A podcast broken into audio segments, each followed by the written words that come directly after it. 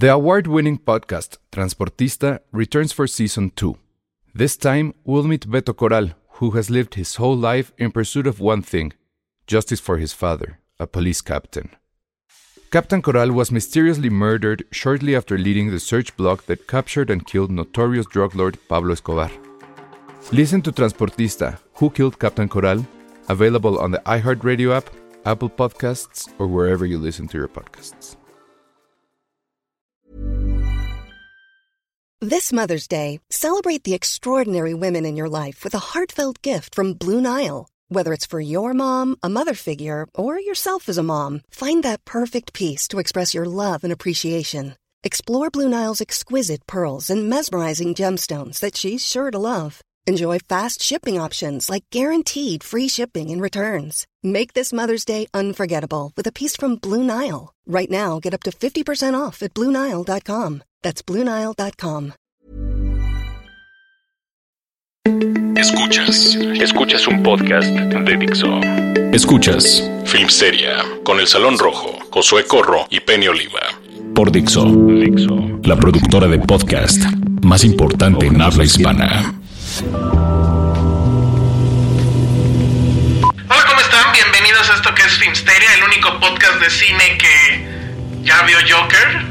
O bueno, para estas alturas se supone que eh, Josué ya la, la debe de estar viendo en estos momentos. ¿Es hoy? Creo que era hoy. ¿Era hoy? Ajá. Tú ya la viste. Yo la- ya la vi. Y yo soy el único perdedor que no la ha visto. Ah. Pero a juzgar por las críticas que ya salieron la semana pasada, no tengo que verla. Ya sabemos que es oscura, ya sabemos que es una obra maestra, que no sé qué. Ah, sí, sale. ¿No viste todo eso? Yo vi varias, yo vi críticas mixtas. Eh, yo también vi críticas mixtas, ¿No? pero no sé qué pasa con la gente o con los medios, que un tipo que no sé ni quién es, ni me interesa saber quién es, ni nada, que la vieron ahora en Venecia, creo que fue, sí, ¿no? Ajá. Se le ocurre decir es una obra maestra y ya, automáticamente esa es el, eh, el encabezado de ocho, ¿no? Es una obra maestra. Con razón, hubo notas así, ajá. Y, y dices, güey, a ver, ¿dónde están esas críticas? Enséñenme cinco críticas Donde digan que digan obra obra maestra. Para empezar, es un pinche tweet. o sea, ni siquiera es una crítica. Ah, es un pinche tweet razón. de alguien que, pues sí, al parecer se dedica a estos asuntos, a estos menesteres. Sí. Pero de- en, en Europa no tengo idea, insisto, quién es. No me interesa investigar. Porque no me parece que sea alguien muy relevante que digamos, no trabaja, eso sí me puse a ver, no trabaja en ningún medio que digas, lo dijo Variety o lo dijo, no sé, ¿no? Y entonces, pero de ahí se agarran y entonces ya, la nota es que es lo mejor que le ha pasado al planeta. Este, y yo lo que vi efectivamente son críticas mixtas. O sea, hay unas críticas que sí dicen que pues, está muy cabrón, que pues que Marvel. Bueno, había, hubo alguien que usó una frase muy bonita que decía algo así como que era el fin de la dictadura descerebrada de Marvel. Lo cual está muy bueno. Quiero creer eso. El fin de la, de la dictadura descerebrada de Marvel. Eh, me gusta. ¿Qué tal? Está muy bueno. Está muy bueno. Este, y hay otros que creo que están muy 2019 que empiezan a, a- a cuestionar que por qué este personaje es así, que si está promoviendo la violencia. ¿Qué pasaría ahorita si Taxi Driver se estrenara hoy? Le iría de la fregada con ese tipo de cuestionamientos, ¿no? O Pues sea, sí, no sé, porque Taxi Driver. Bueno, es que ahí ya vamos a entrar como en tema, porque sí es, o sea, sí sí, agarra cosas ajá. de Taxi Driver Y pero- de- y, sobre todo de The King of Comedy. Ajá. Este, pero Taxi Driver tiene muchísima, muchísimas complejidades, siento. Y, muchísimas y esta cosas. no parece que tanto, ¿verdad? Sin que Yo- me la spoileres, Penny. Yo Cuidado siento, con los spoilers. Yo aquí. siento que sí hay un poco más de complejidad de la que se. De la que usualmente- De la, de la que se le. O sea, porque. es- De la que se dice que eh, le falta. Yo no creo. Yo sí creo que hay mucho más complejidad de lo que de lo que dicen esas críticas que dicen que es una celebración a la A la a la incel, ¿no? Ajá, a la exacto. comunidad incel. Que es Que, perdón, viejito de 43 Sí, años, no tengo la menor idea. Yo lo googleé. Ah, bueno, me siento un poco menos mal, porque dije, ahora Es con qué babosada. Incel es. eh, pues un poco la contracción de dos térmicos que es involuntary celibate. O sea, que son todos estos hombres que se sienten resentidos un poco eh, porque se sienten en desventaja, ya sea por su físico, por sus, por su, por, por problemas psicológicos, por, se sienten en desventaja este ante la sociedad y por eso no pueden conseguir tener sexo. Pero no es porque o no relaciones afectivas. No, no, no, justo es involuntary. O sea, Ah, ellos quieren, pero al parecer la sociedad no los deja porque no cumplen con estos requisitos. Extraño, extraño que Josué no esté aquí porque ya habría hecho un comentario políticamente incorrecto al Ajá. respecto. Yo ya estoy en la etapa donde los pienso, pero mejor ya no dijo nada. Pero son estos hombres que se manifiestan este, siendo muy misóginos en redes sociales, en internet, ¿Ah, porque sí? justamente están muy Ah, resentidos y creen que se enojan porque creen que las mujeres tienen que estar Ah, un poco qué interesante. a su... Son, eh, o sea... Son los que engloban, por ejemplo, a estas personas que en Tinder o cosas así te mandan el dick pic y se enojan si les cancelas una cita y Ay, se ponen que, misóginos. espero que Joker no mande un dick pic. Porque se sienten como muy con derechos. ¿Será blanco el no, con no. derechos, o sea, se, se- el rechazo lo sienten muy fuerte y se enojan y atacan y entonces Yo son pensé, misóginos, yo pensé que eran básicamente, violentos. yo pensé que eran básicamente los perdedores que nomás no ligan. este, Pero son agresivos, o sea, pero los, son este- los incels son muy agresivos, son violentos. Pero y, y tenemos que tenerlos en consideración o simplemente es una etiqueta o pues- Pero digo, porque lo que me describes es de vete al carajo, ¿no? O sea, pinche claro, estúpido. pero más bien como que sea lo, lo que se ha querido es estudiar este fenómeno de por qué hay tantos hombres que se sienten Mm. así y están detrás de una computadora siendo violentos y misóginos y abiertamente violentos Sí, sí. contra las mujeres, este, porque no están ahí para ellos, porque están resentidos. Wow. Entonces, pues básicamente, o sea, sí, en términos estrictos, eh, Arthur Fleck sí sería, o sea, sí caería en, en esta, co- en no me está gustando eso, ¿eh? En esta, sí caería en Regrésenme este- a mi Joker, que lo único que este quería era ver el mundo arder. O sea, no, no, No. no, distinguía No, si mujeres. Esa es una cosa que creo que hace que la película no sea una obra maestra. O sea, siento que lo que hace que la película sea una película emocionante y que, que te da emoción ver Sí, es la interpretación de Joaquín Phoenix. Ok, O sea, Joaquín Phoenix es toda la película. ok. Dicho así, sí, como que la interpretación de Joaquín Phoenix anda saltando algunos escollos ahí de dirección y de guion. Sí, Que los, esa- que los anda saltando porque, porque Todd Phillips sí es mucho de. O sea, como que sí agarró el cine de los 70, del cine Martin Scorsese de los 70, lo puso en una olla. no. Y puso Joaquín Phoenix y salió algo interesante. Le agarró la mantequilla de Scorsese. Ajá, exacto. Eso se ve mal, pero bueno. Y entonces le untó Y entonces al pan. sí hay muchas cosas que sí son, o sea, yo sí siento como que son un poco copia, sobre todo Sí. de The King of Comedy, que sí hay muchas cosas que dices, órale, es que ni siquiera es influencia, aquí ta- tal cual es un robo ¿Cuál es un en esta parte. Fíjate, es interesante porque hicimos un post en, en filmsteria.com de las 5 o 7 cosas, que de hecho me faltó una muy estúpida, pero bueno, este, de las 5 o 7 cosas que como que debes de saber antes de ver Joker, o que las influencias, pues. Sí. Creo que está You Were Never Really There, se llama así, siempre digo mal el Sí, la de Esa me faltó, porque ¿La creo que la de Lynn Ramsey. Pues es que es la, es la, es la vez en la que Joaquín Phoenix, la- lo más cerca que estuvo de un superhéroe, este, Es antes de, pues, Pero además el, el, el, este, el estilo de la fotografía, etcétera, este, como que va. O sea, me quedé pensando eso. Dije, a lo mejor Lynn Ramsey hubiera hecho un Joker más cabrón. Ah, sí, hubiera estado, hubiera no la hubieran increíble. dejado, pero Sí, seguramente. Pero sí, eso o sea, como padre. que tiene como ahí cositas. Pero también me clavé en que en The Dark Knight Returns, en, en el cómic, el de los ochentas, el original de Frank Miller, etcétera, en esa, para quien no lo sepa, para que neta lo lean, porque sí es un milestone de los cómics. O sea, aunque no te gustan los cómics, sí debes de leer Watchmen y The Dark Knight. Para Ah. entender lo que está pasando ahorita, literal. Pero bueno. Este, en The Dark Knight, eh, para quien no lo sepa, el Caballero de la Noche se había ya retirado un poco por cuestiones políticas, etcétera, ya es un viejito. Y pues por alguna razón, ya no me acuerdo cuál, tiene que regresar. Y se vuelve a poner el traje de Batman y regresa. Ajá. Para ese entonces Superman es un agente del gobierno que tiene que ir a detenerlo. Porque pues el gobierno le dice ya no se pueden tener este... Ya no hay superhéroes, es un poco como The Incredibles. Ah. Obviamente esto pasó en los ochentas, ¿no? Bueno, se escribió en los ochentas. Pero entonces Joker está en una en un en Arkham, creo, eh, pero está en rehabilitación porque ya sabes, es que es incel y no dicen incel, pero es un asunto así de es que no lo podemos tratar como criminal porque pues es un enfermo de mente, no sé qué. Y entonces él ve en la tele que vuelve a salir Batman y se le vuelve a dibujar la sonrisa. Ya se la había como que quitado y se la volvieron a poner. Pero entonces su primer golpe, no me digas si esto es exactamente lo que pasa en la película, estoy casi seguro que sí, pero no lo digas, por favor. Su primer golpe es que lo invitan a un talk show justo para hablar de su personalidad y bla bla bla y mata a todos en el público, etcétera, en el, ho- en el talk show. Pero yo no me había dado cuenta hasta ahorita que cuando sale trae un traje como entre blanco, brilloso y la corbata, etcétera, es el traje de The King of Comedy. Y entonces dije, wow, o sea, en realidad la idea viene desde Frank Miller, desde los 80. Pero sí, efectivamente Todd Phillips nunca ha negado que No, es fan. ¿no? nunca lo ha negado. ¿Lo entrevistaste a él? ¿O Sí. no? Ah, ¿y qué- le preguntaste de eso? Eh, Digo, sin spoilerear tampoco tu entrevista, que seguramente va a estar en no sé si está embargada esa, no, Ah. no, no sé. No creo, ¿no? No Bueno, sé, bueno, Cachitito. ¿qué? Este... Le, le preguntaste sobre Scorsese.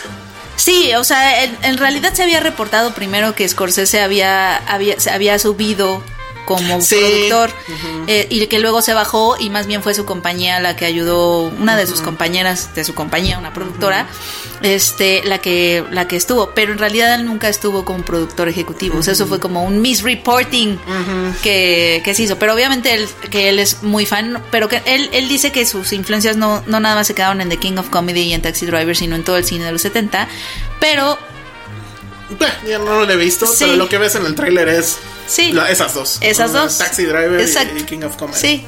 Muy bien. Y bueno, a él lo entrevistaste. No te voy a preguntar de la entrevista. Sí. Pero dime, ¿cómo fue entrevistar a este hombre? Que yo digo que él, aunque no esté actuando, se siente awkward, ¿no? O sea, sí, es que mira, lo vi muy- sus entrevistas, ya hay entrevistas de, de allá de, de Venecia. no le gustan. No le gusta, o sea, se ve incómodo. No le gustan las, mira, Es como Ger. Las que más odia son las de video y las conferencias de prensa. Mm, ajá. No le gustan, es como tenerlo. Un periodista escribía, eh, es, eh, entrevistar a Joaquín Phoenix es como tenerlo de rehén. Sí, Es como secuestrarlo, lo está secuestrando y está ahí contestándote como, como quieras. ¿Y fuiste buena yo tenía secuestradora? mucho, yo tenía mucho miedo, pero al parecer las que sí le gustan son las de print. Ok, porque porque no, hay no hay cámara. cámaras, es más tiempo, sí se siente como a una mí también, yo odio que, que ya haya cámara para todo. Odio. Y con el cronómetro ahí, Sí. o sea, son unas cosas muy antinaturales. en- bueno, una distribuidora no va a ser cuál, pero pues imaginen, ya pone el cronómetro, porque antes no era, era de que te avisaban como en el box. Que Ahora ya tienes eh, como una bomba. Exacto, porque además los números son rojos y tipo 24. Es un así cronómetro de bomba. Madres, me contestó dos y ya se me está acabando el tiempo. Es muy antinatural, están las Es cámaras, no se me crea pongo como. muy nervioso. No se siente como una plática. En la última de, de John Favreau me puse muy nervioso porque él estaba hable y hable y yo así cabrón, o sea, ya Falta- nomás te pregunté sí, una. una cosa. Es horrible, pero entonces con él no hubo cronómetro. No hubo cronómetro, de hecho no había nadie en el cuarto más que él y yo. qué miedo. Eh, sí, yo tenía un poco de miedo porque te digo, sí es muy excéntrico, pero no, él muy amable. De hecho, él se esfuerza muchísimo, incluso él te hace preguntas como awkward, porque se esfuerza muchísimo en que sí sea una plática. O sea, entonces él empieza a preguntarte a ti cosas, como de, ¿de dónde vienes? ¿Y qué haces? ¿Y, y en dónde escribes? Y, y me hizo una pregunta de esas que característica de alguien que se está esforzando en hacer conversación, porque fue una pregunta muy rara como de, ¿de dónde vienes? De la Ciudad de México. ¿Y, y te gusta venir, venir de ahí? Es- Entonces como... No tengo de otra. Yo como estaba nerviosa. ¿Qué le dijiste? Me solté así de, no, bueno, es que ahorita es muy inseguro. No, ya sabes, así yo. Y él empezó a abrir sus ojitos así, eh, asustado. Y yo, no, es que es muy inseguro y ahorita los secuestros en el metro, no sé qué. Y ya abrió los ojos y yo, bueno, pero eso nos lleva al Si no- Joker. Oye, si no viene a promocionarla, a ver si no es por tu culpa. ¿eh? Me dijo- no, ya me dijeron Ya que me ahí dijeron que no. Tanto que al final, o sea, me dio tanta pena que al final de la entrevista me dijo, bueno, y pues, lo que sí es que entra la chava para decirme dos minutos, ¿no? Ya acabé la entrevista y me acompañó pues a la puerta del cuarto del, de hotel y me dice. Ay, lo siento, no sé qué decirte sobre México, perdón. Y yo, no, no. Y yo, no, no te preocupes. I, I- I was oversharing, así. No. Y ya se rió. Pero sí, no, sí, porque yo estaba muy nerviosa, entonces me puse a hablar con Merolico. Y ya después y después nos quedamos callados y me dijo, bueno, ¿de qué quieres hablar? Y yo, ay, de Estuve- Joker". yo, yo estuve, en teoría, estuve cercano a poder. o bueno, creo que sí me nominaron y no, no, no me agarraron, quién sabe por qué. Pero este sí me quedé pensando en eso. Dije, a ver, si tengo la oportunidad de, de entrevistar a este hombre, me voy a morir ahí de nervios. Te da unos nervios. Yo nunca había estado tan nerviosa. Nunca había estado tan nerviosa. Nunca. Sí, es nunca, que- nunca. es que lo ves dije, y- dije, no, ¿qué tal que ese día no está de buena? Ajá, Pero ¿qué está enamorado, está enamorado de Rooney Sí, Mara. ya vimos eso. Ahí, eh, nuestra no oficial directora de contenido, que es Patti Montoto, yo no pelé esas fotos por pendejo, pero las, las posteó ella. Las de donde, porque llegaron en una lancha o algo así. Sí. Y bueno, se ve que efectivamente está enamorado. Y esas fotos tienen 12 mil retweets en, en el timeline de, de Patti Montoto y no las puse en films. Pero al parecer es un romance de los que Hollywood estaba esperando. Sí, qué bonitos. Eh, yo no se los creo nada. No, me da miedo. ¿por qué te da miedo? O sea, ¿tú saldrías con ese güey? Sí. Ah. Sí tiene algo. ¿Qué tal que es buena onda en el fondo? O sea, a lo mejor No es sé. excéntrico. No le gusta la prensa. Yo creo que sí. Yo creo que ir a comer con él. Pero es que también imagínate Yo creo que... que te, que te toque con él en un carro el tráfico de Los Ángeles. Ser una cosa que no. Es que lo que está padre es que como, como que es muy honesto, o sea, no, no te, no te contesta con diplomacia. O sea, es como de, si no entiende tu pregunta, se voltea y te dice, no, no entiendo tu pregunta. O sea, como que no es, es muy honesto, muy, muy honesto. Y creo que eso está padre. Y creo que también no queda bien. O sea, él siente que no checa eso como con la experiencia de la prensa. Porque además, fíjate, o sea, si te pones a pensar la experiencia que él tuvo con la prensa, o sea, con lo de su hermano River Phoenix y que Sí. fue un circo mediático horrible, imagina, o sea, como que odia a la prensa. Qué horror. Yo, yo hubiera pensado eso.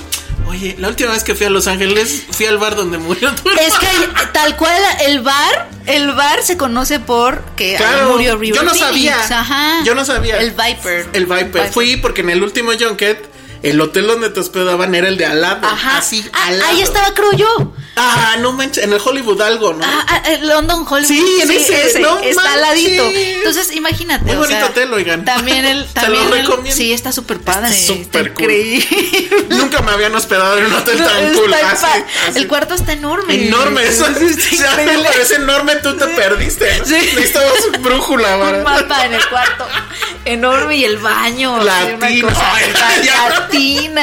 Estamos súper mal, es el peor podcast de cine. Están hablando del cuarto donde los mandan. Oye, pero sí. No nos odien, chinga. Pero bueno, está increíble, ¿no? Bueno, vamos a ver, vamos a esperar. Sí. Pero estamos de acuerdo en un punto. Sí están overreacting todos con el tema eh, Masterpiece. Sí, Y yo, eh, incluso las críticas malas también las cuestiono, pues, o sea, quiero esperarme. sí. Quiero saber si no es un tema, insisto, 2019 ero. Y lo que sí quiero, ojalá, es que sí sea un asunto de que este sea el final de la dictadura descerebrada Ay, de Marvel. Ojalá. Yo la verdad lo dudo. Yo también, pero fíjate que ya estoy viendo, bueno, tenemos que hacer un corte, pero ya nada más para acabar con este tema. Siento que ya empieza poquito a poquito a mermar. Yo ya he escuchado comentarios de gente nerd así súper fan que ya les está dando hueva lo que viene de la season, o sea, bueno, no, ¿cómo le llaman? Este, el temporada 5, etapa 5, no sé, de todo lo que viene en Marvel. O sea, siento que ya se les está acabando el combustible. O sea, yo Puede creo que va a pasar esta y la que sigue ya va a ser muy difícil Puede ser. que levanten el- el- el- el- la emoción de, de esa manera. Puede Tendría ser. que regresar Robert Downey Jr. o algo por el estilo y eso yo ya lo veo pues, complicadísimo. Sí. ¿no? Pero bueno, pues ahí está. Primer vistazo a Joker cuando regrese Josué. Esperemos que nos mande material antes. Esto, pues para ver a él qué le pareció. Su él que es, ajá, que él, él que es particularmente escéptico con los cómics. Y yo, pues casi, casi que hasta la veré casi junto con ustedes hasta octubre. ¿Estrena la primera semana de octubre o hasta cuándo, sabes, Penny? Que no. Estrena, ay, no sé si es a mediados de octubre o a finales. No, Mm, es mediados, creo. Ok, Sí. bueno, pues entonces hasta ese entonces la veré yo casi junto con No, ustedes y pues ya hablaremos ahora sí sin embargos ni nada del asunto. Esa, esa entrevista de Premier no me la pierdo, no se la Sí, pierdan porque seguramente no va a se estar la muy buena. pierdan. Bueno, entonces vámonos a otras cosas. Esto es Dixo. Estamos de regreso aquí en Filmsteria y creo que hoy va a ser el podcast de los payasos. Ya hablamos de Joker. Ahora vamos a hablar de Pennywise. Sí. Y en el tercer bloque vamos a hablar de AMLO. Ah, jaja. Bueno, ya. Mi chiste político. Ya cumplí con esa cuota. Ya vimos It capítulo 2 o It 2. ¿Y qué te pareció, Penny? Yo estaba en la butaca adelante. De enfrente. Sí, llegué Sí. tarde. De hecho, no sé si en algún momento estiré mi pie de más Y me pateaste. y te pateé. Tal vez, porque en ese momento sentí que alguien me despertó. Y probablemente fue tu patada en el trasero. Sí, debo confesar que sí me dormí. Es que, es que sabes qué pasa, si hay muchas partes que dices, ay, esta podría durar mucho menos. Mucho menos, porque además dura dos horas. Du- Dura casi lo mismo que Once Upon a Time. dura Sí, dos casi 40, tres horas, creo, ¿no? 2.40. A ver, voy a checar exactamente cuánto, pero es un friego. 2.40 y es increíble que en 2.40 minutos 2.49. no tengas buenos arcos de nada. No. Bueno, la única parte que sí me gustó es cuando el- como que el reencuentro, la cena. en Ah, el- eso es al principio y está muy padre. Muy padre. También la escena, pero es que también es una escena que ya vimos en el tráiler, que es, o sea, la única escena padre como de terror es la de Jessica Chastain en su Mm, departamento, eso está padre.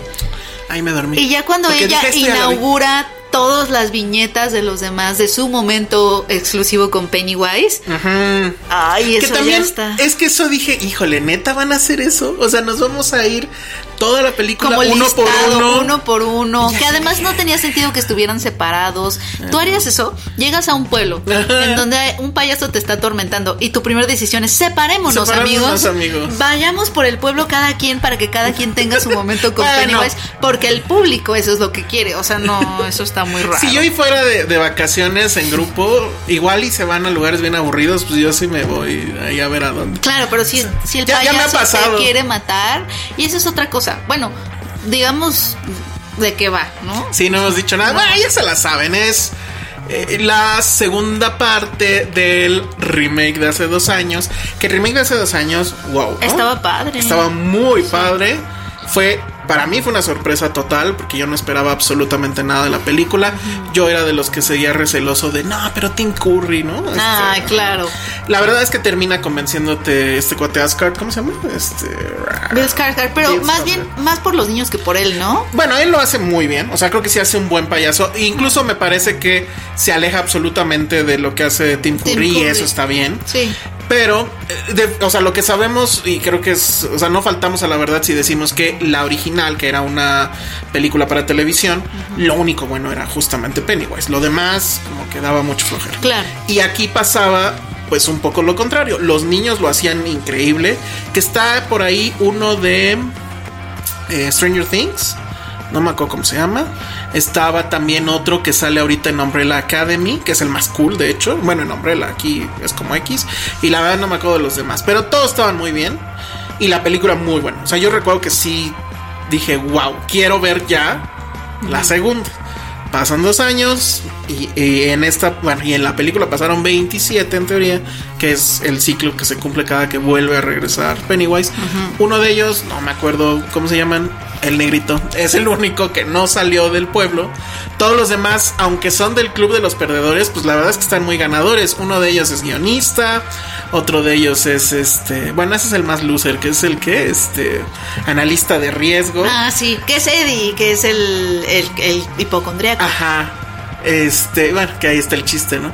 Eh, está eh, el que es millonario, básicamente, que es, tiene una empresa, ¿no? Que era el gordito. Ajá. Y los otros me, me faltan, no me acuerdo del otro. Eh, el arquitecto es Ben. Ah, el arquitecto y. Que ya no es gordito. Y, y que ya no es gordito, pero ya no me acuerdo de los demás. Lo único que me saltó mucho es el personaje de Jessica Chastain, porque. ¿Ella qué es?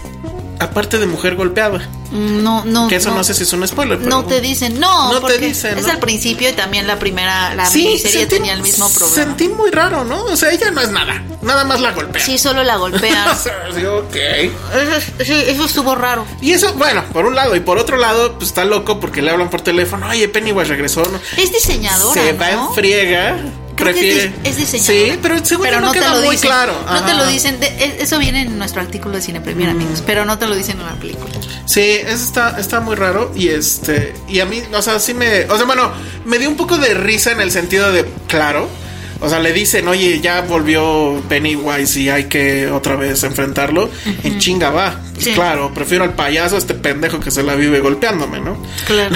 Lo cual no deja de ser un, Sí, escogió ir a Derry. Exacto. Y pues eh, básicamente es eso. O sea, es reencontrarse con él. Ah, bueno, este, se nos olvida el comediante. A Bill Hader, eh, él es chistoso. Está muy bueno. él está muy bien. De hecho, él se roba secuencias. No la película, diría, porque de pronto no es lo suficiente como para que tanta saturación de cosas. Pero cada que él es el foco, básicamente cada que él abre la boca es muy cagado. Es muy chistoso. Ese güey está que, cabrón, que ¿no? pasó lo mismo con Finn Wolfhard en la primera, el niño. Y esa es otra cosa, el casting está muy bien. O sea, Sí. siento, siento que el casting, o sea, cuando te estás aburriendo, precisamente lo que salva un poco es que te diviertes comparando a los niños porque hay muchos flashbacks. Hay muchas cosas que se supone que son flashbacks del mismo verano que vimos, pero supuestamente cosas que no Que recordaban. no, ajá, exacto. Que no recordaban y entonces es como de, ah, también vivieron esto. Eso no me queda tan claro. Yo tampoco. ¿En qué momento sucede? No me dio tiempo de volver a ver la IT de hace dos años. Y creo que sí, les recomiendo muchísimo que lo hagan, porque sí hay muchas cosas que ya no explican. No. Fíjense, o sea, incluso no explican tantas cosas y aún así dura un Dura dos horas cuarenta. ¿Por qué? Porque todos son ocho o siete, ¿no? Todos tienen su momento con Pennywise. Luego todos están separados por alguna razón. Luego, algo que sí me chocó un poco, que sí, aparte sí me saca de la película y me saca del suspenso, porque además no es una película de terror, no asusta No nada. asusta nada. Checo la describió muy bien, la describió como una historia de Goosebumps, súper Sí. producida. Pero también una cosa que te saca de la película es que el payaso es capaz de comerse a un niño en un segundo y a ellos nunca los puede matar. Ajá. Nunca. O sea, va, les hace cosquillitas y se va. Y tú dices, bueno, a lo mejor los está torturando. Pero ya en la batalla final, o sea, en el showdown, donde ya es a, mo- a muerte esa batalla, de- todavía se pone a jugar con ellos. Y luego hay una parte que yo dije, no, por favor, no me vengan con esto, con estas tonterías. Hay una parte en donde él es grandísimo y no los puede Ah, alcanzar sí. porque se metieron a un hoyito. Cuando llevamos viéndolo dos películas que es capaz de salirte de la coladera, estar en tu cuarto, estar en tus sueños, estar en todos lados, es omnipresente, todopoderoso. Menos y ahí, ahí, ahí resulta que las leyes físicas sí le aplican. Entonces eso no lo entendí, como que yo A mí decía, me dio mucha flojera. estuvo como media hora así rascando el hoyo. Desperté justo ¡Como cuando. cangrejo! Desperté justo cuando ya era como una araña y dije, ah, ya. Pero ahora, dime si lo. es que esto fue cuando lo escribí. Dije, espero en Dios que yo se haya pasado porque literal me dormí. Soñé, lo soñé o si hay un momento donde alguien se asoma a una puerta tipo Here's Johnny. Sí, sí, Ah, sí qué bueno. sucede, sí sucede. Porque, o sea, la cosa curiosa es que como película de terror, pues es muy X, ¿no? Sí. Pero tiene un chorro de momentos de risa. Que eso Sí. es así como de. ¿Qué Muchísimo. está pasando aquí? no? Está como muy saturada también de momentos de risa. y de homenajes a de Stephen King. No vamos a hablar. Bueno, hay muchos cameos, hay unos. referencias al libro. Ajá. Y bueno, hay co- cosas que supongo son de ese libro, pero que creo, no soy un experto en Stephen King. Nunca he leído un libro de él, la verdad, me dan mucha flojera. El de It, yo me acuerdo que es una cosa, ¿no? Pero además hay un rolling gag al respecto del, del güey este que es este guionista de cine. Y que le dicen que todo está increíble, pero que sus finales, siempre son malísimos. horribles. Evidentemente se Es- están refiriendo a Stephen, King. y sí, yo sabía eso, que su librote así horrible y al final todo mal. El final creo, ya me lo contaron, el libro sí está muy raro. O sea, si creen que este que van a ver en la película está raro, no saben cómo. O sea, el libro sí es una cosa, porque además en el libro hay una tortuga llamada Maturín, que es como el ente, es un ente cósmico como It, pero es como del equilibrio. Entonces, como que los mata. O sea, los niños no son los que matan a It, sino es la tortuga. Entonces, o sea, no, ok, sí, estuvo mejor, pero este final también está muy ¿De extraño. dónde saca? Porque vi, vi, ¿cómo se llamaba? La del castillo, no sé qué, que era con Idris La de la Elba. torre negra. Ándale. La to- no, esa yo ni. Porque en teoría si entiendo, resulta que todo está conectado, ¿no? Pinche Marvel. Ya me tomé otra vez tu agua. bueno, es que ahorita en el siguiente bloque vamos a contar dónde estamos grabando esto. Pero este. Como que se supone que todo el universo de Stephen King está conectado. Y eso me, me molesta un poco. ¿Te Sí, molesta? Es así como de. Pero este es el. Cálmate, es Marvel. 2019, se supone que todos Todo debe estamos estar con- conectado, conectados. ¿verdad? Ajá. No, ya chole. Ya chole. Entonces, sí, sí sentí como que. Ay, me voy a dormir con más ganas cuando vi eso de la puerta, los, la, la sangre que sale de puertas Sí. y e inunda todo. Sí. Dije, ah, Que además de ese momento que, o sea, vuelvo a repetir, estamos en la batalla final, people. Get your get it together. O sea, es la batalla final y se da el lujo, o sea, hay tiempo para que Beverly pues esté en un baño así llenándose de sangre mientras otra persona está ahí al lado de ella en otra circunstancia y hay un momento de romance y, y, se- y ya.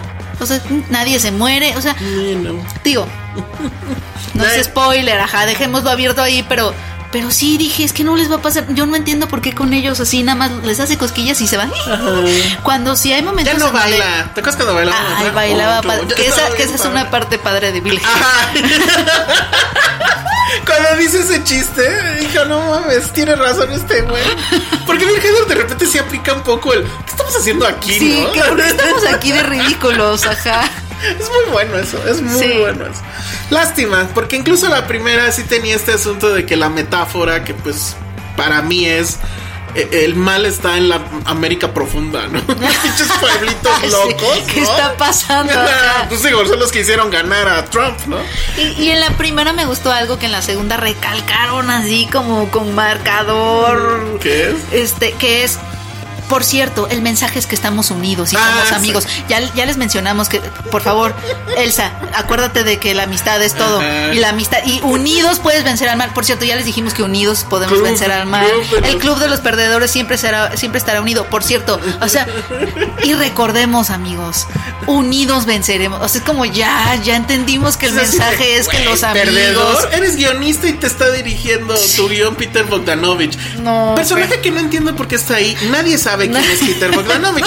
No me vengan. O como sea, el- no saben quién es, es Charlie como- Manson. es- menos van a saber es quién como es el Peter cameo Bogdanovich. más fallido del mundo. Pues es que para hacer un cameo tienes que ser notorio. Pero pues es, o sea, por eso pregunto. O sea, yo sí dije, güey, ¿qué hace este güey aquí? ¿Qué cagado? quería. Aplaudí. O sea, yo fui el que se emocionó, Penny. Si alguien, si alguien viste emocionado, fui yo. ¿Qué tal que Peter un día fue al set y dijo, ¿puedo estar? A lo mejor iba pasando, ¿no? ¿Puedo estar, por Pero sí, yo creo que es fan". el así, nadie va a decir nada, no va a haber nota así como de es la obra maestra, el, el cameo de no, iba a haber un cameo de Guillermo del Toro, eso hubiera estado Ah, increíble. imagínatelo. Sí, hay varios cameos que sorprenden, excepto el de Peter porque no van a saber quién es. Sí, búsquenle, por favor. Ay, que sí podemos, o sea, busquen a- a una fotografía de Peter Bogdanovich Sí, y, y, y jueguen a encontrarlo. Ajá, jueguen a que les importa. no, sí, amigo, o sea, por favor. Pero no, ya, ya perdí esa batalla. No buscaron quién es este Charles Manson. No van a buscar quién es Peter. Como ahora que leí esta frase de, de alguien que la puso en Twitter que dijo, fui a ver Once Upon a Time. Y dos chicas saliendo, escuché la conversación y dijeron, ay, pues es que Tarantino me quedó a deber. Y el güey dice, ¿a deber? Pues que estaban en una tanda con él, ¿o qué? Y no pagó, ¿o qué? ¿Cómo que te quedó a deber? Estaban en una tanda con él. Y Qué sí, increíble estuvo. Cada que alguien sale con una crítica tipo, me quedó a deber, ese güey, estabas en la tanda con él y no, no pagó. Entonces, bueno, bueno, pues ya, esa batalla ya la perdí. Hagan lo que quieran. Pero bueno, pues ahí está, sí, muy decepcionante. Sí, y qué raro, porque en la miniserie también pasó que la los adultos era dicen. la mala. Y bueno, más raro aún porque en teoría todos los ingredientes están ahí otra vez, incluso potenciados por el nuevo cast. Y definitivamente el nuevo cast no tiene la culpa. No, de hecho al contrario, es lo que te mantiene un poco ahí. Pero lo que vi es que el, eran tres guionistas, creo, en la primera. No me acuerdo quién era uno, el otro es el mismo de esta y el otro era Kari Fukunaga. Ah, el de la primera. El de la... Ah, ajá. Y ahorita Kari Fukunaga está ocupado haciendo Bond, ¿no? Ay, lo hubieran dicho. Entonces, no, pues mejor que le eche ganas a Bond. La Sí, verdad. bueno. La verdad.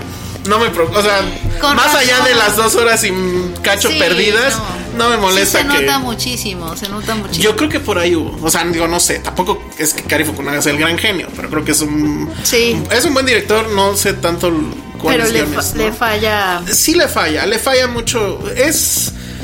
Deja ir las metáforas, deja ir las posibilidades, se tarda en cosas que dices, bueno, pues esto era muy predecible. Y está muy interesado en qué cosas pasen. O sea, Ajá, como sí. sustos y esto y monstruos y de pronto soy una araña y no los puedo alcanzar. Ahí le perdí el respeto a Pennywise porque dije, ¿cómo es posible Oye, que no ¿cómo? puedas alcanzar? Están en tu cueva, o sea, sin hacer spoilers, están en tu territorio, en un agujero. Y no puedes meter tu manita, o sea, ¿qué clase de monstruo eres? Oye, ¿nunca te, ¿nunca te dijeron Pennywise, Penny? sí, Ah. me han dicho penicilina. Peñafiel, Penumbra, Penumbra. Penistasia, ¿eso qué? Pennywise, Pennywise está bueno. Penny, de- Penny Lane, Penny Lane. Ah, ese es bonito. Penny Lane. Ah, deberíamos hablar de Yesterday. ¿Pero ya la viste? No. ya. Ah, vamos a hablar de Yesterday. Va. Después de este corte. Escuchas un podcast de Dixo. De Dixo. Estamos de regreso aquí con Pennywise. Oye, ¿podemos decir dónde estamos grabando esto? Sí. Estamos en la Penny Home. Estamos así, es como. Como la comarca de los hobbits. Ay, sí. No, pero está muy padre tu casa. ¿Sabes qué? Me, me sentí. qui- Quise. Y, y- y sí empecé a, a emularlo. Bueno, quise hacer. No, no sé si has visto estas cápsulas. Creo que es de Vogue. O de. Vogue, creo que Vogue. sí es de Vogue. Que van los de la revista a entrevistar a, a la gente en Ah, sus sus casas. casas. Y les hacen como 31 preguntas. 37 preguntas, algo Ah. así. Entonces empecé a anotarlas, pero no, no llegué a más de Ah, para la Penny. Para ti, así. Mi primera iba a ser, este, ¿cuántos ponchos tienes? Uy, tengo nueve. Nueve. Este, ¿tienes según la etapa del año? o- Es que tienen que ser en frío porque si no te da Ah, calor. Ahí No tengo ninguno ligerito. verano. Sí. El poncho pues los de que pues los que usaban en el Corona Capital la gente. Ándale, exacto. Muy, muy in. Ok. ¿Y qué más preguntan en esa cápsula? No, sé, es como, como, como, ¿cuál es tu mayor miedo? Cosas así. Ajá, ¿cuál es tu mayor miedo? Ahorita Pennywise? que me revienten mis, mi vesícula. Oye, sí, ya ve al doctor. Y es que aparte quiero Así- decirles, así, mató, la, mató la cápsula de Vogue esta penilla. y es que además quería decirles que van cuatro veces que te sirvo agua y me la tomo yo. ¿Se, se acuerdan justo de la, de la, de la escena de Chastain visitando a la casa de la señora? Que nunca entendí quién era, pero bueno.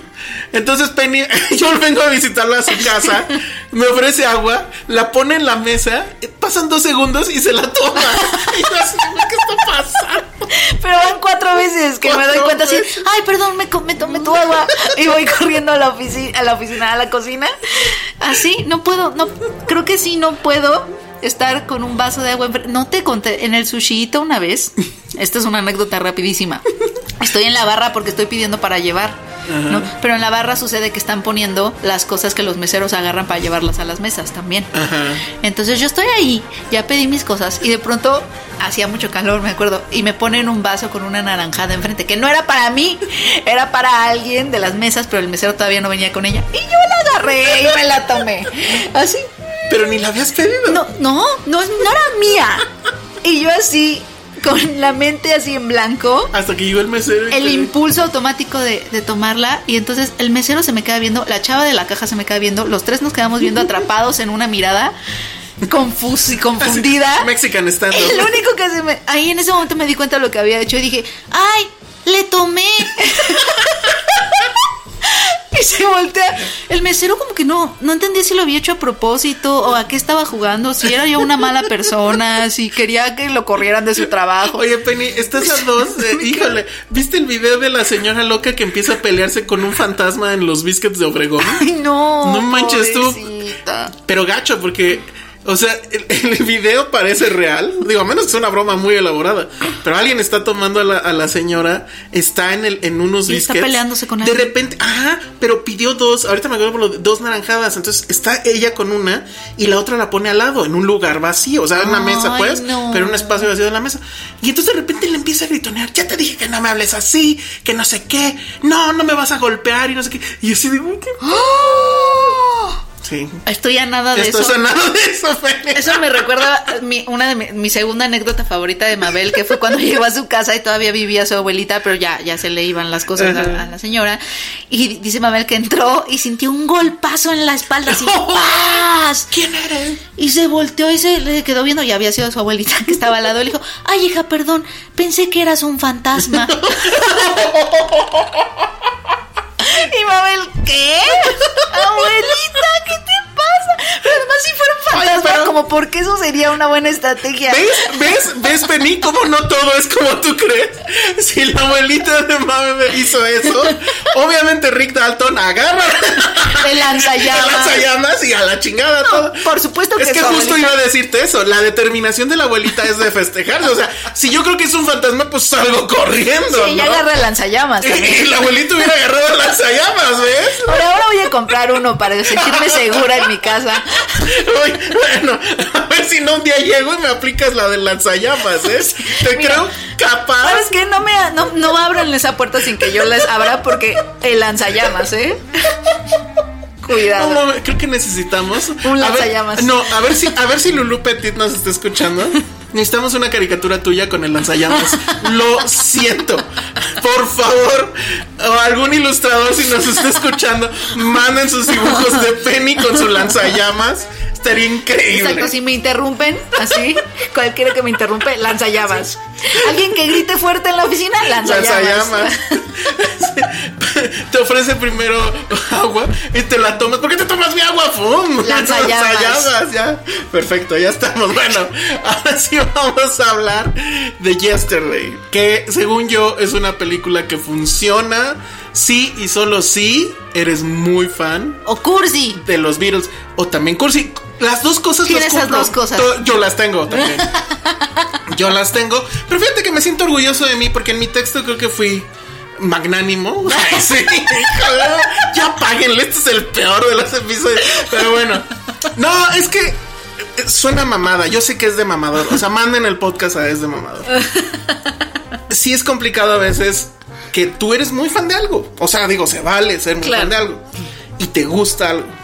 Pero si ya lo analizas desde el punto de vista crítico, Claro. si dices, no mames, esto no Es funciona. que definitivamente Yesterday tiene esta parte muy divertida de de si te gustan los Beatles, es un homenaje muy bonito. Sí. O sea, sí tiene esta parte de que encontró una forma de hacerle homenaje que no son las biopics musicales que ahorita están como en boga, ¿no? Como Sí. en tendencia. En lugar de hacer eso, una biopic este como muy genérica, encontraron una forma de hablar del legado con una premisa que sí es Está ingeniosísima. muy padre, pero lo malo es que según yo Sí. se queda nada más en la premisa y no Sí. sigue las consecuencias de cómo sería. No, porque Que- se abandona la comedia romántica más burda del mundo. Además, tú tendrías a Lily James 10 años al lado de ti. y no te la Y darías. nunca la hubieras volteado a ver, por favor. No, te la pongo al revés. Tú eres Lily. Ay. Voltearías a ver el morenazo ese que O te sea, y eso lo estarías entiendo más. Locamente enamorada. Eso lo entiendo más porque ella lo admira, admira su talento, Bueno, etcétera. pero ¿cuál talento Pero él si no ha tenido a, a la típica mejora. Es que aparte es arco como de High School Movie de los 90. Bueno, quéjate con quién es el culpable de ese arco, este ¿quién lo Richard? Curtis. Ajá. Pero estamos hablando que Richard Curtis, o sea, sea que te guste la comedia romántica o no, sí ha tenido, sí ha escrito Ah, bueno, una de las comedias Love románticas Actually, más es- icónicas que existen. Y, eh, Four Love Actually, Funeral, Cuatro este, bodas y un funeral. ¿Cómo o se sea, llama la son de- películas la en su en género, son referencia en su género. Y esta ni siquiera es referencia de nada en su género de nada, porque en el espectro de la comedia romántica es la historia más anticuada del mundo. Según yo, entró como de emergente. O sea, la, yo leí por ahí que punto era que justo les había quedado muy oscura. Y es que la verdad sí, la premisa se presta a una cuestión oscura que era lo que yo estaba esperando, Eso que es padre. de repente todo el mundo por alguna razón que da de más, ¿no? El chiste es que un día alguien Thanos llega, le hace así y en vez de que se desvanezca todo el mundo, lo que se desvanece son los virus, pero de la memoria colectiva del planeta. Entonces nadie sabe quiénes son, nunca nadie escuchó sus canciones excepto uno que es este cuate que es el nuevo Dev Patel. No, bueno, no sé, ¿cómo se llama? Sí, no me acuerdo, es pero Dev bueno. Patel, sí. No, ajá, ah, él el se llama otro. Himesh. Himesh algo. Patel. ¿Es Ah, Patel ¿sí? también? Ay, Himesh ¿serán Patel. Ah, No, no sé. Pero bueno, y él da la casualidad, es músico. Y entonces pues decide que si nadie recuerda a los Beatles y solo recuerda a él, pues va a cantar sus canciones, va a tomar el crédito y evidentemente va a tener el éxito que nunca tuvo cantando sus propias canciones. Eso me gusta porque hay un dilema ahí ético, moral, etcétera, que creo que ese más o menos estaba manejado. Y yo creo que ya podemos hablar con spoilers, ¿no? Digo, ya pasaron Sí, dos semanas. Me gusta mucho este asunto de que no nada más es él, sino que hay dos más, dos personas más en todo el mundo que recuerdan a los Beatles. Pero le dicen, Ay. como nosotros no sabemos tocar la guitarra. Que es algo que nada". todo el mundo se preguntó durante la película. O sea, yo me pregunté de si yo recordaba a los Beatles, yo no puedo hacer nada. Exacto. Y eso está increíble porque sí es un asunto de cómo estamos conservando el arte, ¿no? O sea, ¿qué pasa el día de mañana? Evidentemente, bueno, no sabemos. O sea, a lo mejor mañana cae la bomba atómica o un meteorito y adiós eh, humanidad. Y ya nadie más va a saber de lo que hicimos o de lo que fuimos capaces. Me gusta esa parte, me gusta ese asunto de, de la, de conservar el arte, ¿no? Pregúntenle a Scorsese todo lo que ha hecho por el asunto de, oigan, no podemos vivir en un planeta donde tiburón, las- la original ya se ve chafita el azul. O sea, hay que hacer algo para preservar las películas, etcétera. Eso me gustó.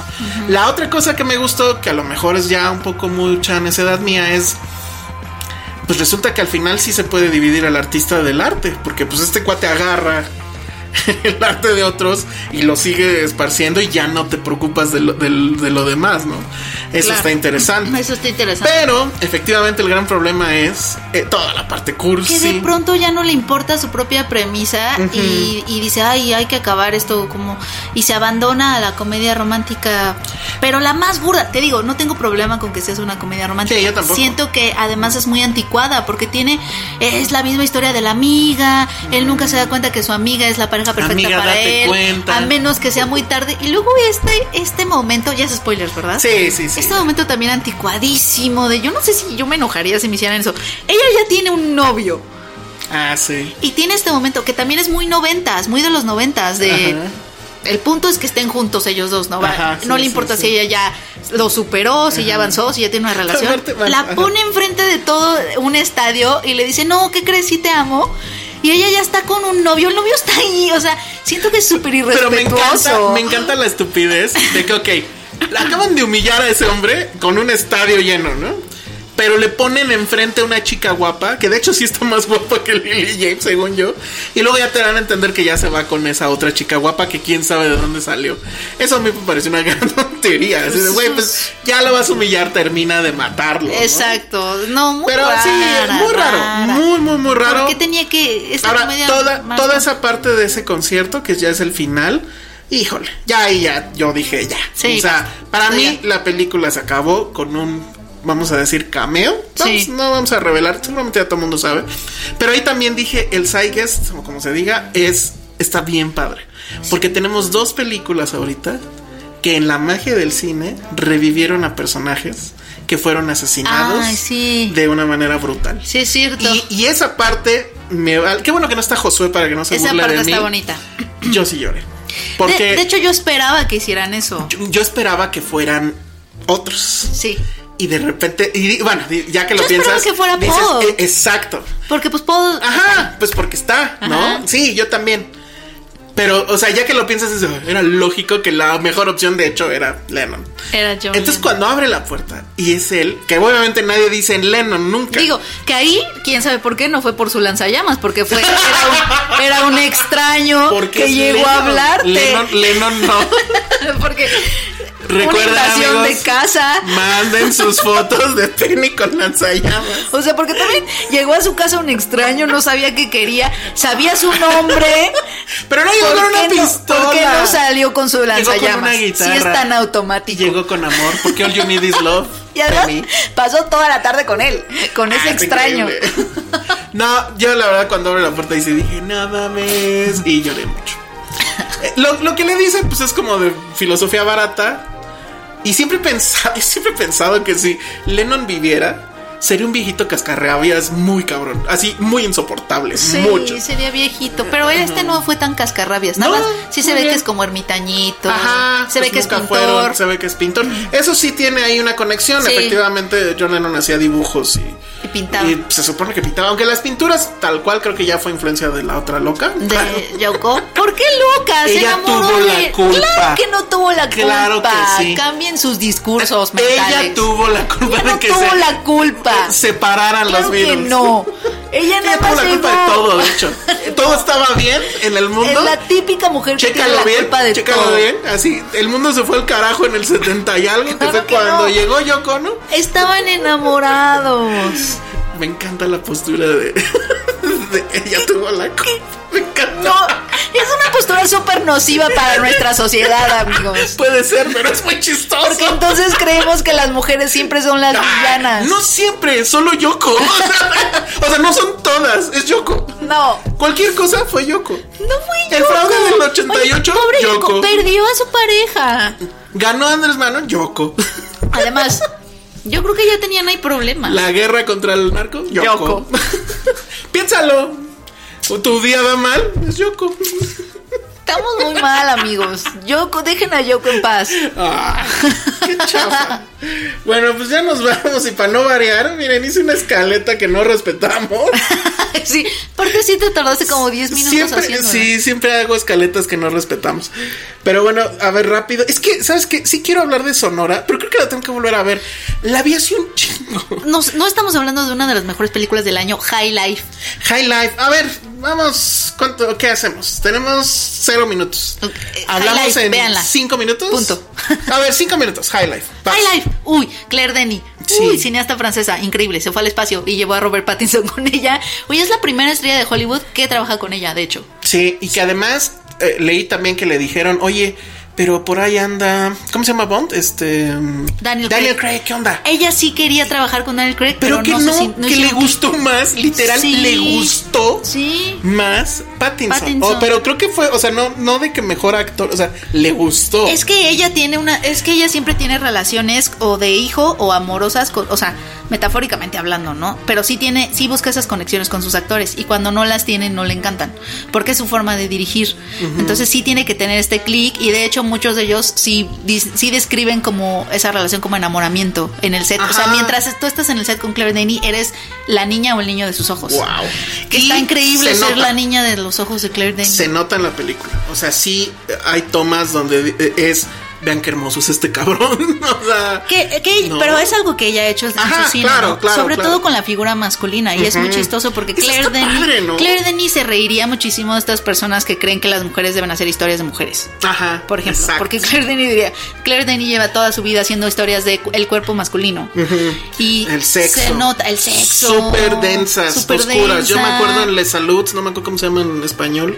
Los bastardos. Ah, sí, creo que sí. No mamen, el, el final es Sí. Cabroncísimo. Tinder Sticks Está sonando en esta. Creo la rola del final es Pattinson cantando. ¿verdad? Sí, es está Robert Pattinson cantando. Pero a ver, ¿de qué va? Porque ni hemos dicho rápido. Pues básicamente Robert Pattinson es este astronauta ex convicto que fue, que, que es parte como de un experimento donde ma- mandan a estos presos que pues básicamente a la sociedad no les importa, a un hoyo negro, a una misión suicida, pero en el camino también hay una científica loca, interpretada por Juliette Binoche, que lo que está haciendo es ex- experimentos para ver si, si logra eh, que la, para ver si puede lograr que un bebé nazca en, en esas circunstancias, ¿no? De alta radiación. Entonces lo que hace es eh, extraer el semen de los convictos e inseminar a las, a las presas, ¿no? A mujeres y hombres. Entonces ahí hay muchos temas como de violación, porque hay dos violaciones de, de mujer y hombre, de transgresión del cuerpo, eh, de deseo violento, o sea, estas cosas que siempre han Lo de la caja, cuenta que es. Sí le llaman, ¿no? The Tiene box. una fuck box, Ajá.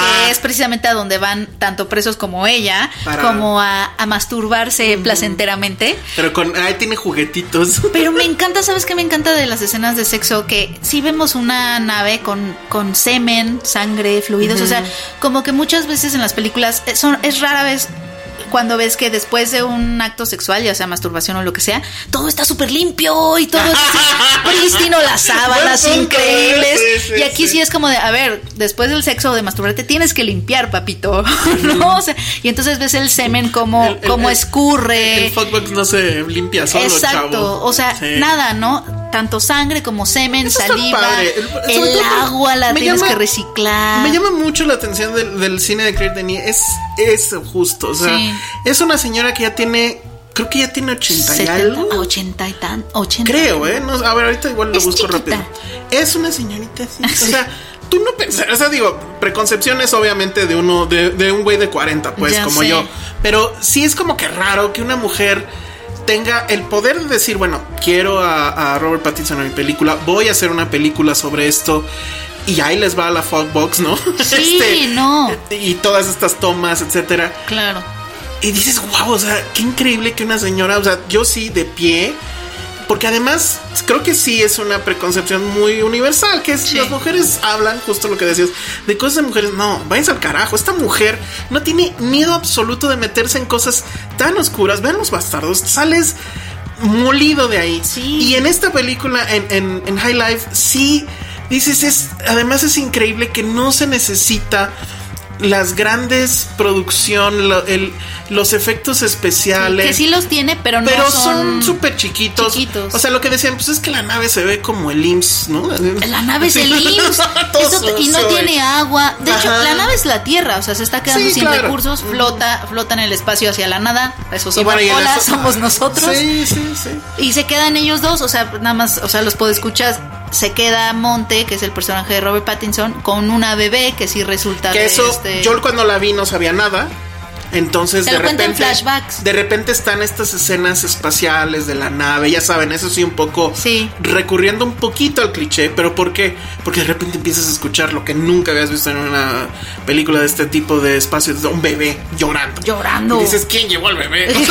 yo al principio dije, ¿quién llevó al bebé a la sala? Y además el bebé es la mejor actriz de 2019. O sea, ¿ya la viste? Sí, sí, Hace sí, todo, se todo. ríe en el momento, llora en el momento. Pattinson están ahí jugando. Tiene una, un, creo que es Pattinson es su padrino en la vida real. Ah, sí, Algo con así. razón. Entonces tienen un vínculo que no se puede, Claro, no se puede recrear de otra forma. claro. Pero que sí, que tal cual cuando el bebé se dormía, pues tenían que ver como, o sea, sí, tener un bebé en el set ha de ser una cosa dificilísima. Pero sí está, está, está muy increíble y se quedan ellos dos solos, pues en el espacio y, y te queda, o sea, él, él es papá en la nada, o sea, le da de comer y todo, pero ¿hacia dónde? Y ahora, y si hay, de- bueno, es una de esas películas donde hay muchos subtextos, vas a hablar de ella mucho tiempo. La parte visual creo que es increíble. Como encierra también con el asunto de la música que es tenue y al final cierra con esta canción que Sí. efectivamente la canta Robert Pattinson. Robert Pattinson. Vayan a verla aunque sea para desmentir ese asunto de que él no podría ser Batman. Yo siento que ya a estas alturas hasta le queda chico el personaje. Digo, no pero sé qué hay, vayan a hay hacer. muchísimas películas, o sea, como que ya vamos tarde, ¿no? En eso. Ajá, pero la gente, te digo, la gente, si no sea, saben quién es Charles Manson, no saben que Pattinson bien. ya pasó por el tema de ser un vampiro Además, guapo. además Claire Denis lo vio por primera vez en Crepúsculo y le gustó. Ajá. Ella ¿Qué dijo, estaba haciendo esta señora viendo no sé, me, Crepúsculo? me dio muchísima curiosidad. Sí, qué, sí te qué dan ganas que sea. te Imagínate que fuera tu abuelita. Ay, no, Así sí de, está muy mira, mija, te voy a hablar de la masturbación. Sí. y cuando termines limpia, porque luego viene alguien más y bueno. Oye, y que dicen que, pero dicen que en el set es el diablo, ¿eh? sí. O sea, imagínate Te la chiquita y así. Dicen que es súper difícil. Pero como todo el mundo la ama y la respeta mucho, pues no se quejan tanto. Pero es que, por ejemplo, esta película fue la primera que ella hizo en un estudio.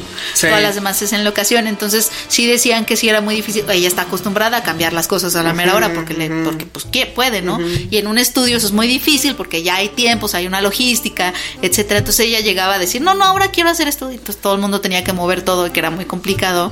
Pero que sí decían, bueno, si sobrevives al set de Claire Denny, puedes trabajar con quien sea. Ahí está, ya, podría ser Batman. Ella dijo en una entrevista, bueno, sí, quizá no soy muy agradable en el set. Yo lo sé, pero espero que me quieran. Yo creo que sí. Es increíble, es increíble. Me, me gusta más. Híjole, no sé. O sea, el cine de Lucrecia Martel, por ejemplo, siento que es muy, no sé, soy Lucrecia Martel. Ah. Y ella, creo que es así. eh, No, ella hace lo que quiere. Ella hace lo que quiere, pero no está en esta onda, en una ínfula loca de No. soy la, la gran autora que estaba esperando, la De que hecho- va a salvar al cine. De hecho, le No, enoja o que le digas sí. que es una gran autora o una artista. Ella dice que. Ojalá la entrevista, ¿o la has entrevistado antes? No. No, nunca. Ojalá que te toque. Imagínate, no me muero. Pero no le hables mal de la Ciudad de México. No, híjole, yo así de no, es muy inseguro. Perdónenme. Y entonces si por mi te va a decir, wow, voy a ir a filmar allá, ¿no? Quiero ver la Marte. venga. ¿Qué tal que por mi culpa no viene Joaquín ya, te incepcioné esa idea, ¿viste? Sí, está horrible. Ojalá que la bonita gente de Warner no nos esté escuchando. Saludos, amigos. Bueno, ya ahora sí ya nos pasamos durísimo de esto. Vámonos. Bueno, para la que sigue, yo creo que sí voy a volver a ver Sonora. Yo recuerdo que era buena película, pero no me pregunten de qué iba. Se me Arthur también le gustó. A mí me gustó bastante, es película mexicana. Este, vi esta cosa llamada Mentada de Padre, tal vez nunca en la vida debamos hablar de ella. Y ya vi Midsommar. ¿Te gustó? Más que la bruja, no.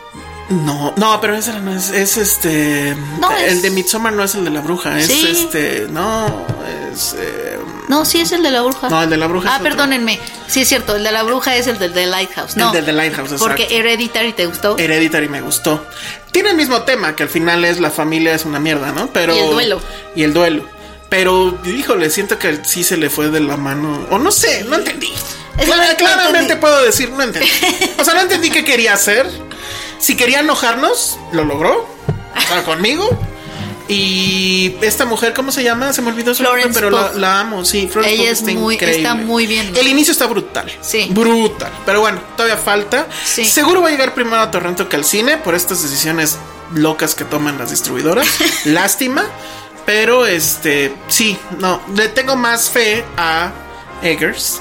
Tú ya viste Lighthouse. Ay, no, sé por qué, Me ahorita gustó. me cuentas. Sí, más Midsommar. Pero bueno, Sí. entonces, ah, te gustó. Que Bueno, The Lighthouse sí. escándalo. Aunque The Lighthouse tiene a un Robert Pattinson y a William. Dafoe muy increíbles. O sea, ellos sí están muy cañones. Sí. Pero sí está rarita. Bueno, ya, dejémoslo ahí, si no. Y pues bueno, ya nos vamos. Eh, esperamos que eh, ahora sí que estén pendientes en redes para ver si Josué que anda en eh, ahora sí anda en el festival de, de Toronto, iba a decir Torrento, pero no. En el de Toronto, entonces ojalá nos mande sus impresiones de Joker de iba a ver la, la nueva la de ¿cómo se llama? Es este Scarlett Johansson y este mm, Adam Driver. Ay, la de Marriage Yo creo que Story. yo creo que va a llorar y lloriquear y va a Ah, regresar sí. inmamable Sí. con esa. Está bien, porque yo sí le tengo muchas Yo ganas a la película. quiero ver. Joker, a ver, seguramente va a decir que es una mierda. Y este, y bueno, hay muchas otras cosas ahí que, que nos tiene que contar. Entonces, bueno, estén ahí pendientes y ya vámonos porque Fede nos debe estar odiando. Perdón, Fede. Penny, redes sociales. Arroba Penny Oliva. Yo soy el Salón Rojo y vayan a ver em, High Life. A ver High Life. Sí, porque la de está chafa. Sí, High Life. High Life. Bueno, adiós. Dixo presentó Filmsteria con El Salón Rojo, Josué Corro y Penny Oliva. La producción de este podcast corrió a cargo de Federico del Moral. Coordinación. Coordinación. Verónica Hernández. Producción general. Dani Sadia.